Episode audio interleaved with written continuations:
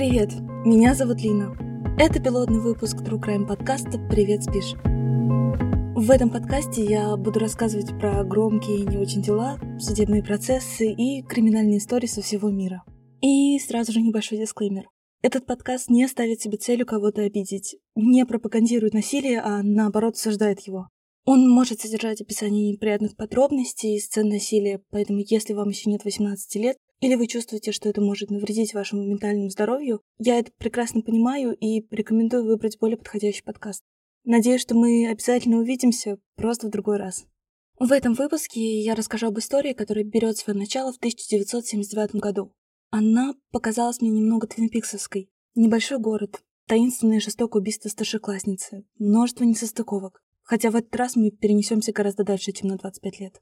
Итак, на дворе 1979 год. Чем он вообще запомнился миру? Добавлю немножко контекста. В 1979 году Pink Floyd выпускает свой легендарный альбом The Wall, ACDC представляет миру Highway to Hell, Мохаммед Али заявляет, что покидает бокс, Андрей Тарковский представляет свой фильм «Сталкер», а Роман Поланский выпускает «ТЭС». В Китае вводится политика одного ребенка, призванная ограничить резкий рост населения, в то время как ООН объявляет 79 год Международным годом ребенка. Вот такой вот короткий срез времени, а мы переносимся в 19 декабря 1979 года в графство Лин, штат Айова, городок Сидер-Рэпидс. Население у него тогда было около 110 тысяч человек, это примерно сопоставимо с нынешним населением города Реутов или Пушкина. До Рождества еще 6 дней, но город уже вовсю отмечает приближение праздника, проходят танцы, вечеринки, банкеты. Примерно в 7 вечера из отеля «Шератон» выходит молодая красивая девушка, Мишель. Только что там закончился банкет ее школьного хора. Мишель не только пела в женском хоре, но и участвовала в разных драматических постановках и вообще была довольно яркой фигурой в школьном сообществе. Ей всего пару месяцев назад исполнилось 18 лет, и этой весной она должна закончить школу имени Кеннеди и поступить в университет штата Айова на факультет дизайна интерьера. На выходе ее окликнула одноклассница, Джейн, Джейн Хансен, и предложила поехать домой вместе. Они жили недалеко друг от друга. Но Мишель пришлось отказаться. Я еще предстояло заехать в тот новый торговый центр в Эсдейл. Дело в том, что мама отложила ей одно пальто, которое Мишель очень хотела примерить и, возможно, купить. Девушки попрощались, и спустя полчаса, в 19.30, на парковке торгового центра Мишель заглушила свой старенький четырехдверный Бьюик Электро оливкового цвета. К слову, в тот вечер Мишель выглядела очень нарядно. Ее длинные белокурые волосы были уложены в локоны, на ней было черное элегантное платье с своеобразным вырезом, изящные босоножки на высоком каблуке, кольца, серьги. В тот вечер было ветрено и холодно, поэтому сверху она накинула короткую бело-коричневую куртку с мехом, тогда они были очень популярными. Надо отметить, что и сама по себе Мишель была очень красивой. У нее был открытый какой-то очень теплый взгляд, очаровательная улыбка, стройная фигура, и я думаю, что она нравилась очень многим. Я обязательно публикую фото в инстаграм подкаста, и вы сами сможете в этом убедиться. Ее, кстати, часто сравнивали с Ферри Фоссет. Это одна очень популярная американская актриса и модель. Она снялась примерно в миллионе разных фильмов и сериалов. Хотя, мне кажется, их сходство заканчивается на цвете волос, ну и, может быть, прическе. Торговый центр Вестдейл открыли всего пару месяцев назад, но он уже пользовался большой популярностью, и Мишель встретила множество знакомых в тот вечер. Например, Трейси Прайса, которого она знала еще с начальной школы. Он с друзьями этим вечером собирался посмотреть недавно вышедшую комедию «The Jerk» со Стивом Мартином в главной роли, но фильм начинался в 9, и время до сеанса они решили скоротать в молле.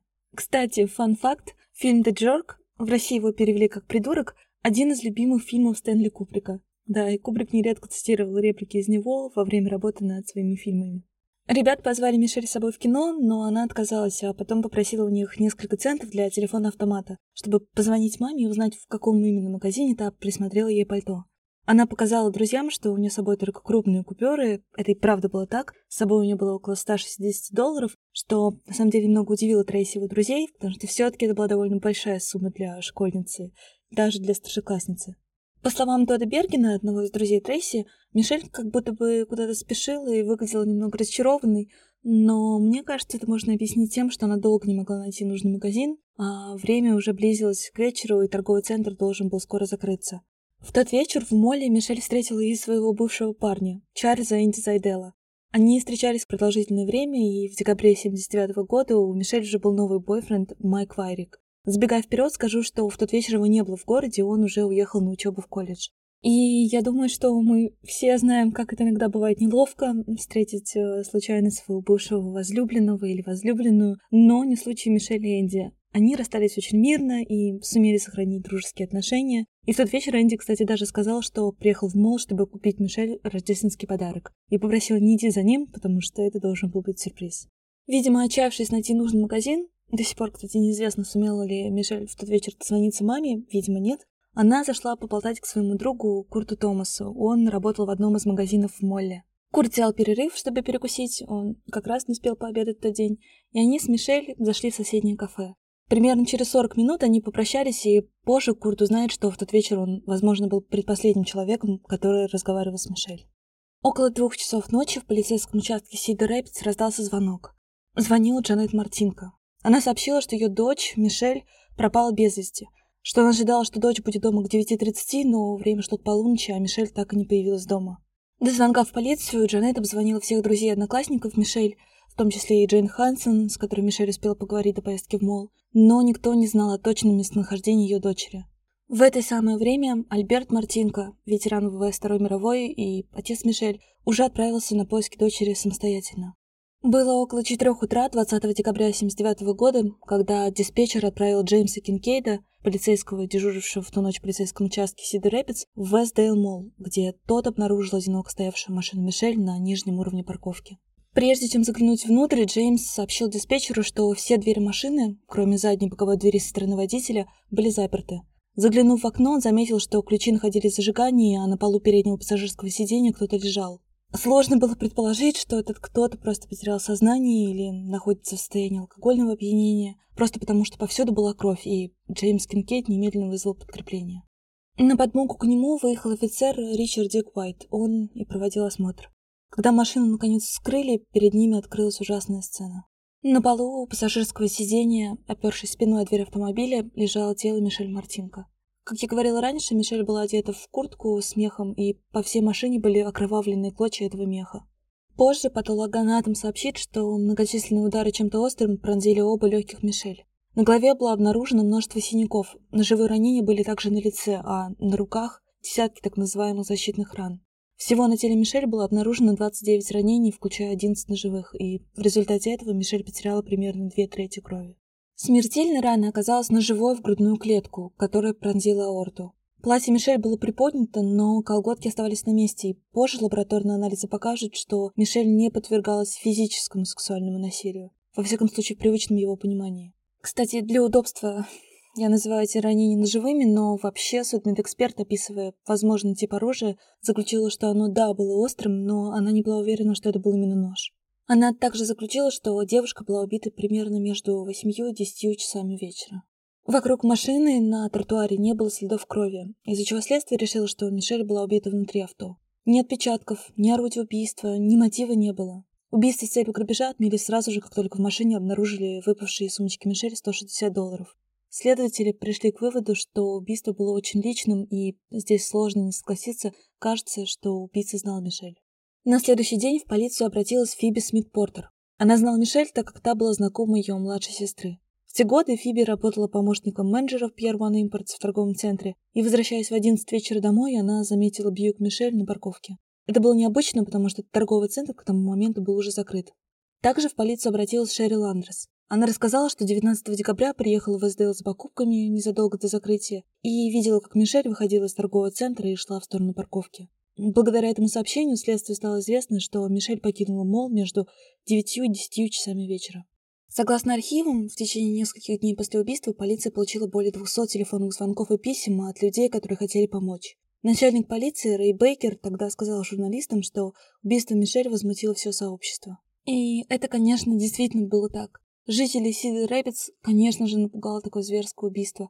Женщины стали реже выходить ночью в одиночестве, а разговор на любом собрании людей, по крайней мере, в течение нескольких недель, сводился к убийству 18-летней ученицы местной школы.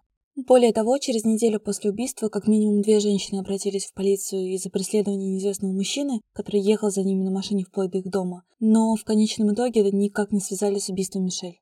Спустя три месяца в феврале в офисе окружного прокурора сообщили, что у них подготовлено вознаграждение в размере 5000 долларов за любую ценную информацию по этому делу. Также добавили, что анонимный донор готов внести дополнительные 10 тысяч, но даже это не помогло, и в последующие два месяца по делу Мишеля они получили всего два звонка.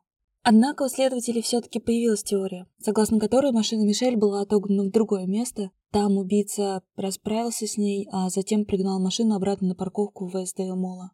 Дело в том, что торговый центр находился на окраине города с большим открытым пространством вокруг. Оттуда было совсем близко до какой-нибудь изолированной дороги или района, и там действительно было легко спрятаться. Кроме всего прочего, полиция определила вторую зону на парковке Вестдейл Молла, где автомобиль Мишель был, возможно, замечен ранее вечером 19 декабря. То есть полиция сделала вывод, что машина Мишель перемещалась в течение вечера и ночи, но зачем самой девушке перепарковывать авто на полупустой парковке было непонятно и вполне вероятно, что это мог сделать убийца.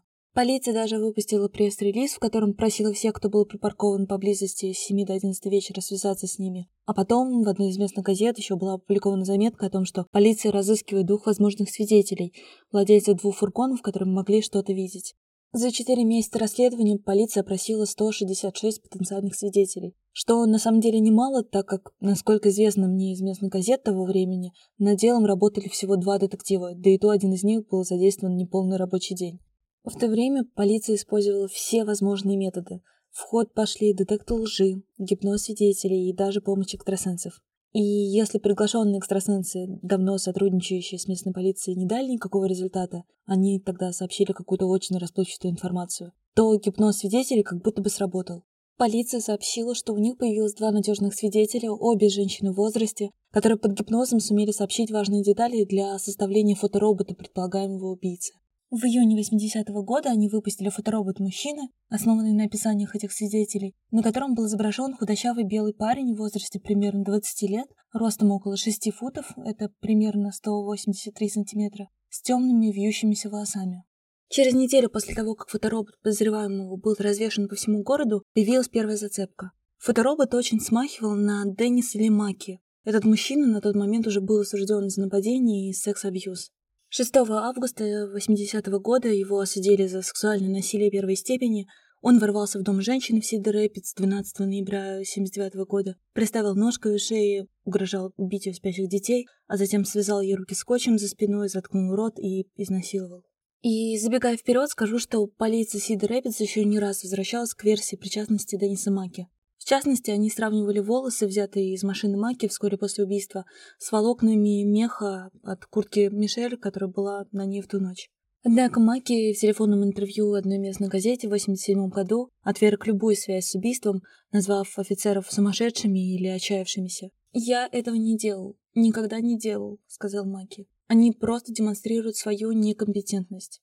Ему, к слову, так никогда не было предъявлено обвинение по делу Мишель.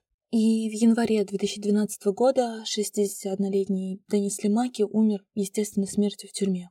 Пока полиция подозревала Маки, у семьи Мишель был свой подозреваемый, а именно бывший парень Мишель Энди Зайдел. Семья была убеждена, что это убийство было вызвано ревностью или завистью. Вообще, Мишель родилась, когда ее матери Джанет было 44 года. И по словам сестры Мишель, ее звали Джанель, она, кстати, была старше Мишель на 12 лет, и, несмотря на такую разницу в возрасте, они все равно были очень дружны. Она была подарком семье после того, как ее родители потратили годы, пытаясь завести второго ребенка. У сестры Мишель была немного другая версия. Джанель рассказывала, что Мишель была очень популярна среди парней, а вот дружба с девушками у нее складывалась не очень. По словам сестры, у нее были сложные времена в отношениях с одноклассницами и просто приятельницами, особенно после того, как она за несколько месяцев до смерти начала встречаться с Майком Вариком. Все это позволяло ей думать, что причиной такого жесткого и очень персонализированного убийства могла стать зависть или чья-то ревность, но, скажем так, с другой стороны. Много позже, в 95 году, умер отец Мишель, Альберт, а спустя еще три года, в 98-м, скончалась и Джанет, мама Мишель. До конца жизни они оба верили в то, что убийство совершил бывший парень Мишель Энди.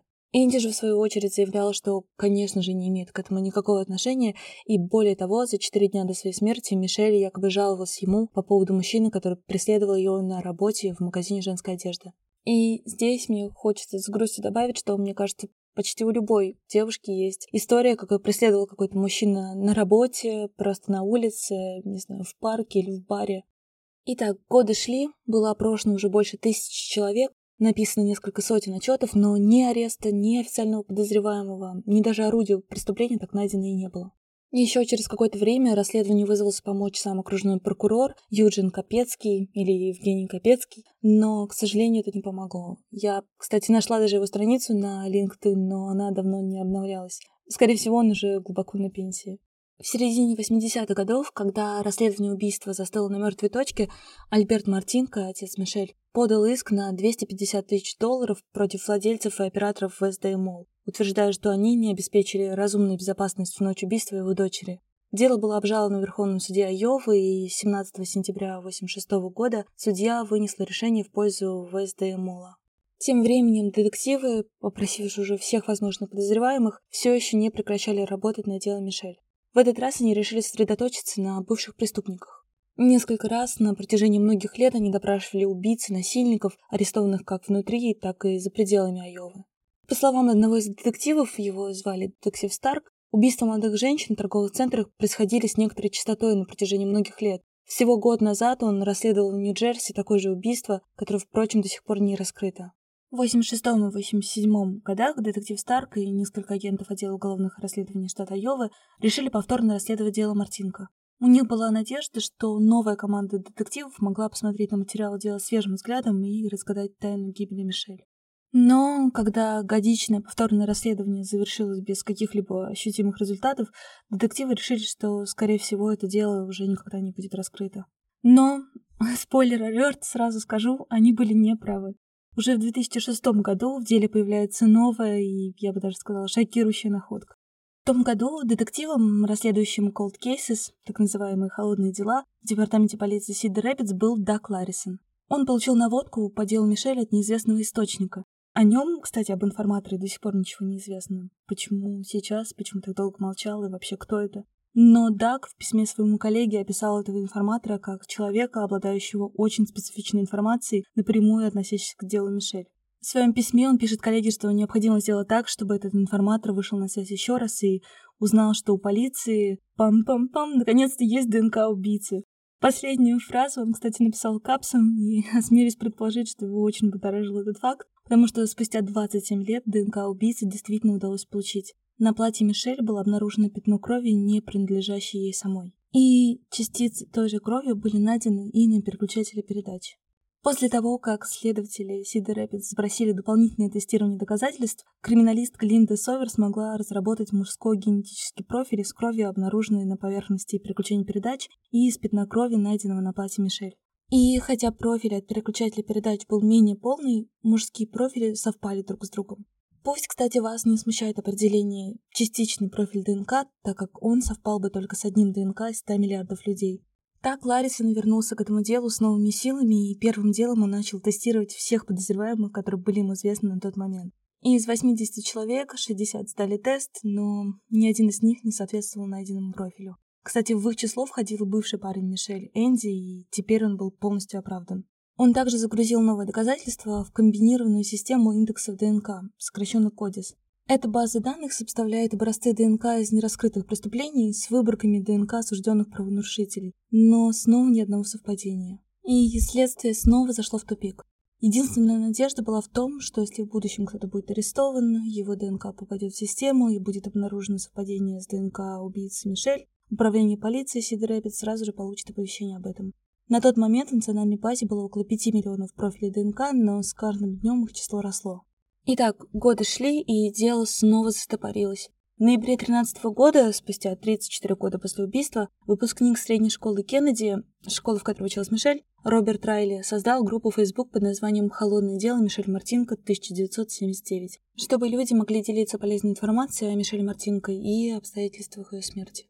Видя, что полиция так и не достигла все-таки никаких результатов, одноклассники Мишель решили внести свой вклад и пытались провести свое независимое расследование. Они работали над несколькими теориями. Был ли ее бывший парень Энди все-таки вовлечен? Могла ли Мишель встретиться со своим убийцей в одном из местных баров, которые часто посещали ее одноклассники? Была даже теория, что убийство Мишель могло быть частью заговора с участием Верховной администрации школы имени Кеннеди.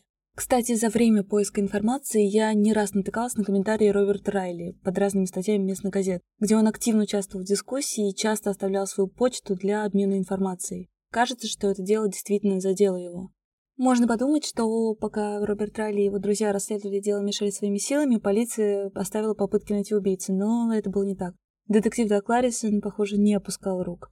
В декабре 2013 года, спустя 34 года после убийства, от анонимного информатора он узнал об еще одном возможном подозреваемом. Кстати, я не исключаю того, что, возможно, именно группа Роберта Райли спровоцировала этого информатора на откровение, и он решил обратиться в полицию. Во всяком случае, не пропадающий интерес к этому делу мог заставить кого-то что-то вспомнить или решиться и поделиться какой-то старой тайной.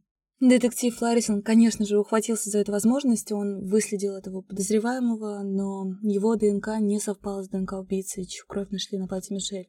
Опять тупик.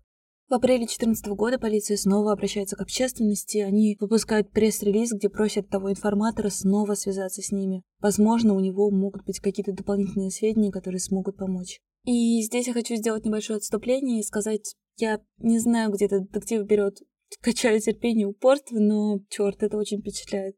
Он действительно сделал очень много для этого дела. Позже, когда я просматривала видео судебных процессов по этому делу, то наткнулась на дачу показаний самого Дага Ларрисона, и внешне он мне показался не пьющей копией Гарри Дебуа из Disco Elysium. Если вы еще не играли, очень советую. Но в 2015 году Ларрисон все-таки уходит на пенсию, у всего есть предел, и дело Мишель передают новому детективу Мэтью Денлингеру. Этот детектив заслуживает отдельного внимания, и я на нем тоже немного остановлюсь. Мэтью было всего пять лет, когда убили Мишель Мартинко. Семья Денлингеров тогда жила всего в трех километрах от Вестдейл-Молла, и они очень часто там бывали. По мере своего взросления Мэтт узнавал все больше и больше об этом деле, потому что его отец, Харви Денлингер, в то время был полицейским в Сидер Рэпидс.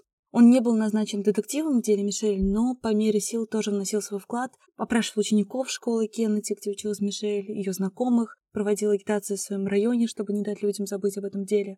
Сам Мэтью не планировал идти в правоохранительные органы, он хотел стать учителем для детей с особенностями развития, так как в детстве и юношестве много ухаживал за одним из своих братьев, э, Джейми, который имел такие особенности, и который позже, в 2005 году, все-таки скончался. Вообще у них была такая большая, дружная, многодетная семья, родители и восемь детей. Мэтью закончил обучение в Давенпорте, но после колледжа все-таки решил вернуться в Сидер и пойти по стопам отца. Когда он взял на себя дело Мишель в 2015 году, он решил следовать генеральному плану предыдущего детектива Дага Ларрисона и получить как можно больше ДНК для сравнения с профилем, который криминалисты из отдела уголовных расследований Айовы нашли в 2006 году. Но после восьми месяцев работы над расследованием Дэн Линкер стал понемногу терять терпение, ему нужно было сужать пул подозреваемых, а не тестировать всех подряд. В том же году, в 2015-м, Дэн Линкер купил своей жене Николь в подарок что-то вроде генеалогического ДНК-теста, который позволял определить ее семейное древо и географические области, где жили ее предки. Тогда его жена предположила, что они могли бы сделать что-то подобное и со своим делом. И Доминики решил, что это отличная идея, и таким образом он действительно мог бы существенно сузить круг подозреваемых. Он позвонил в компанию Ancestry, у которой покупал тест для жены, чтобы узнать, может ли он загрузить профиль ДНК подозреваемого в их систему, но компания ему отказала. Но Мэтью не сдавался и решил обратиться в другие частные компании, Поиск привел его в одну из лабораторий Вирджинии, Parabon Nanolabs, которая помогала правоохранительным органам с помощью сервиса фенотипирования ДНК предсказать фенотип человека, включая его внешний вид и даже биогеографическое происхождение. Parabon Nanolabs создал вполне реалистичные фотоиллюстрации убийцы Мартинка, используя профиль ДНК от шестого года. На фото был белый мужчина со светлыми волосами и голубыми глазами. Портрет, кстати, довольно сильно отличается от фоторобота, составленного в 80-м году. Там, напомню, был кудрявый брюнет. Также они состарили портрет, чтобы представить, как мог бы выглядеть убийца в 2017 году. Что удивительно, в портрете предполагаемого убийцы многие узнали одного из одноклассников Мишель. Его звали Блэр Конт. Они вместе пели в хоре и когда-то в детстве были даже немного влюблены друг в друга. Блэр часто вспоминал, как они с Мишель тайком держали за руки в школьном автобусе. С 1979 года Гонта несколько раз допрашивал полиции, в том числе даже один раз ФБР, и в 2006 году он, конечно, согласился предоставить следствию свою ДНК, которая, впрочем, не совпала с профилем убийцы. И тогда все подозрения с Гонта были сняты. Поскольку фенотипирование ДНК был достаточно дорогостоящим процессом, на тот момент макап стоил 5000 долларов, Мэтти подготовил презентацию, чтобы убедить своего шефа в необходимости этой процедуры. И это было нелегко, потому что шел 2016 год, с момента убийства Мишель прошло уже 37 лет, ее родители давно скончались, да и убийца вполне мог к тому времени уже состариться и умереть. Но в конце концов все решили, что и сестра Мишель Джанелли, и ее друзья, да и вообще все жители Сид Рэпид заслуживают ответа на главный вопрос, кто убил Мишель Мартинко.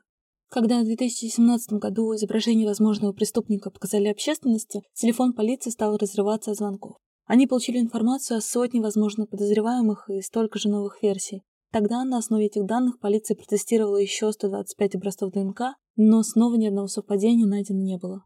В 2018 году Дэн Лингер продолжал работать над этим делом и не мог отделаться от мысли о создании генеалогического дерева преступника. Таким образом, он надеялся, что во всяком случае сможет найти хотя бы кого-то из его родственников.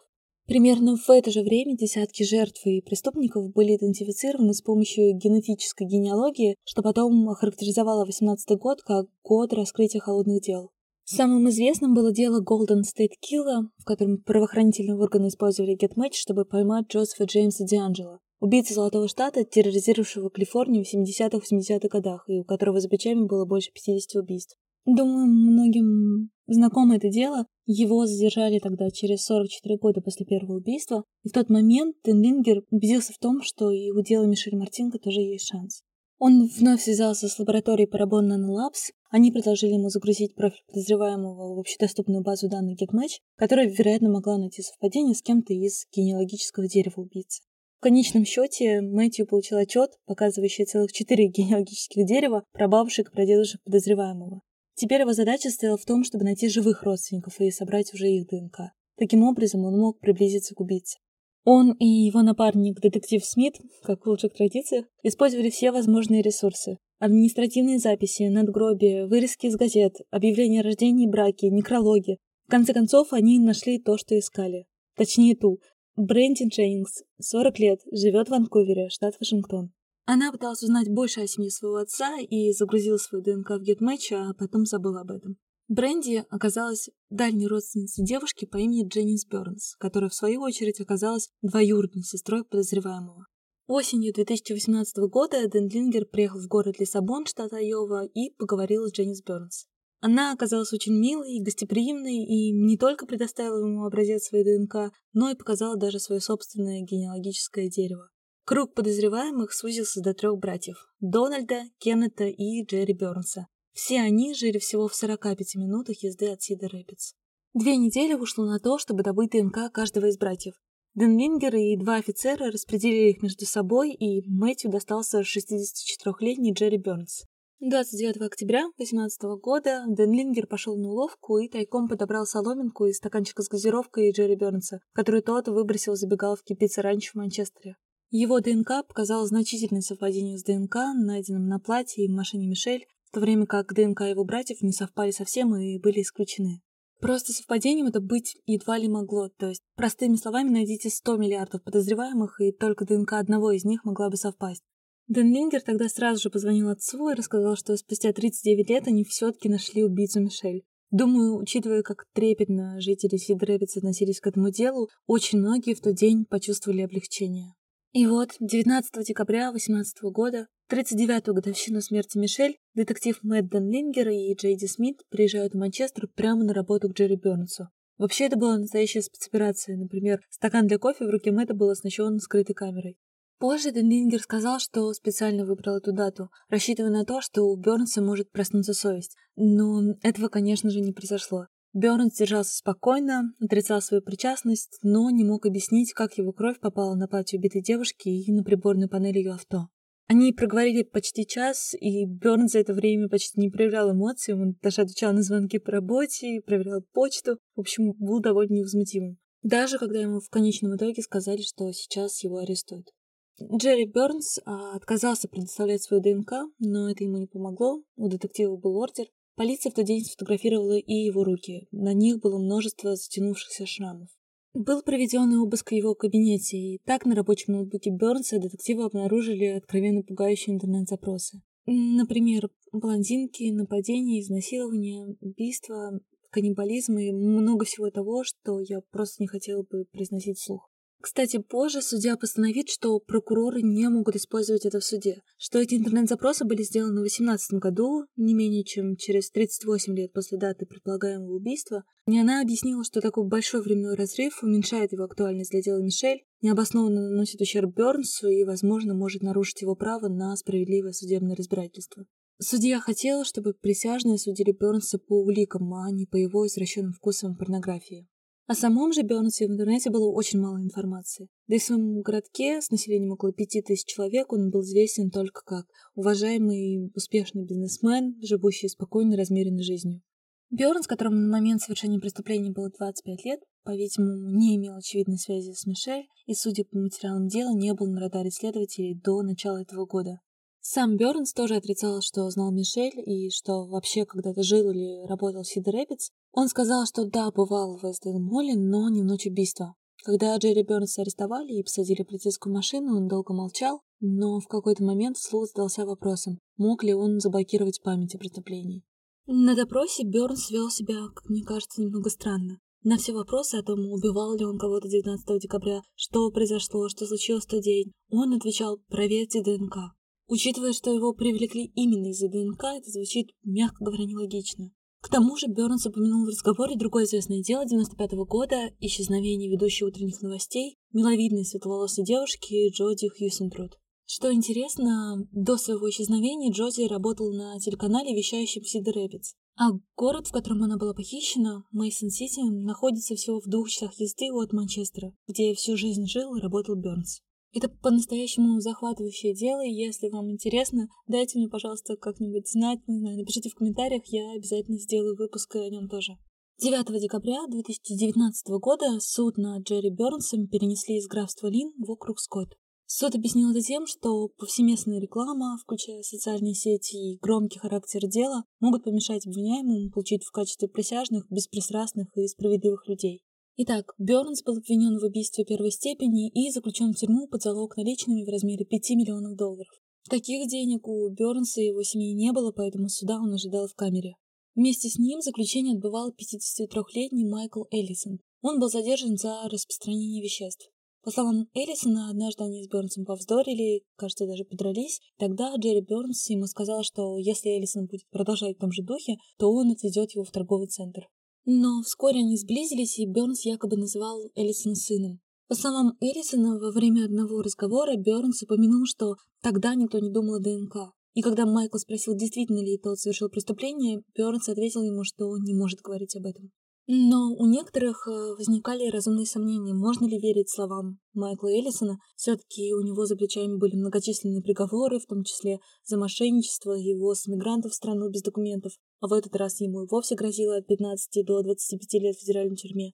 Возможно, он просто хотел получить какие-то поблажки за содействие следствию по делу Бернса. Хотя сам Эллисон это отрицал и сказал, что сообщил информацию о Бернсе только после его комментария про поездку в торговый центр в качестве наказания.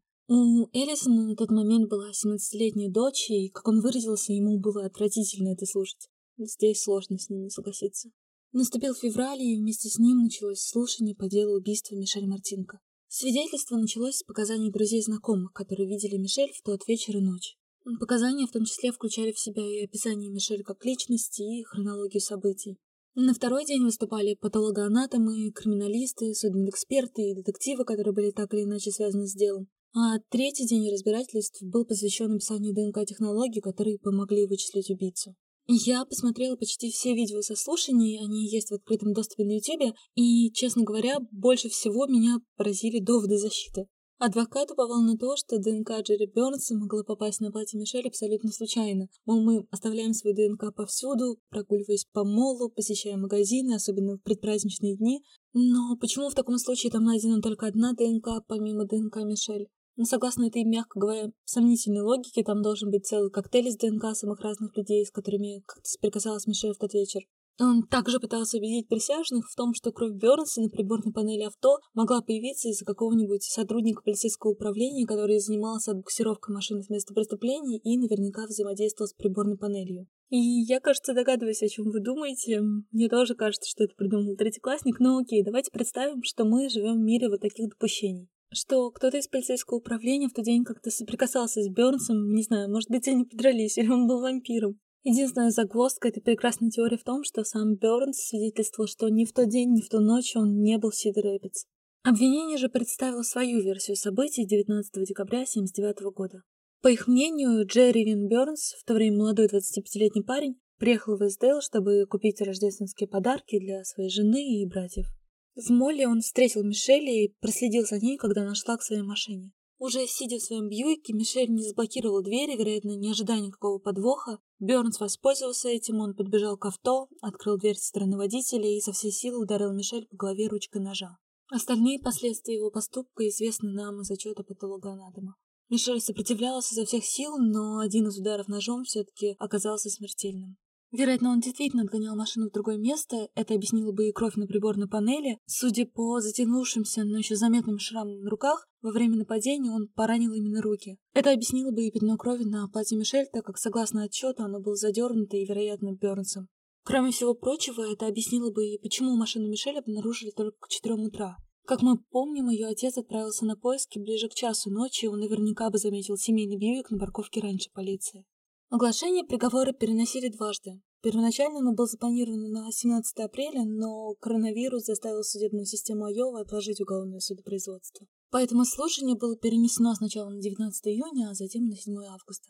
После девяти дней судебных разбирательств присяжные из семи женщин и пяти мужчин приговорили 66-летнего Бернса к пожизненному заключению без права досрочного освобождения. На это им понадобилось всего три часа.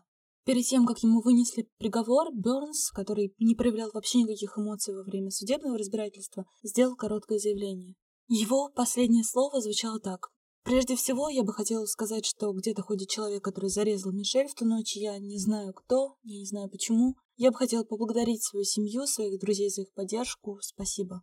Сейчас Джерри Бернс находится в процессе апелляции и продолжает настаивать на своей невиновности. В январе 21 года он решил сменить адвокатов и нанял Кэтлин Зелнер. Она представляла в суде Стивена Эйвери. Его история стала известна миру после выхода документального фильма на Netflix «Создавая убийцу». Фильм посвящен делу Стивена Эйвери, осужденного в 1985 году за изнасилование, которого он не совершал. В 2003 году Эйвера выпустили по результатам новой экспертизы ДНК. Он стал тогда чуть ли не национальным героем, а потом его обвинили в убийстве и вновь отправили за решетку, и на этот раз пожизненно.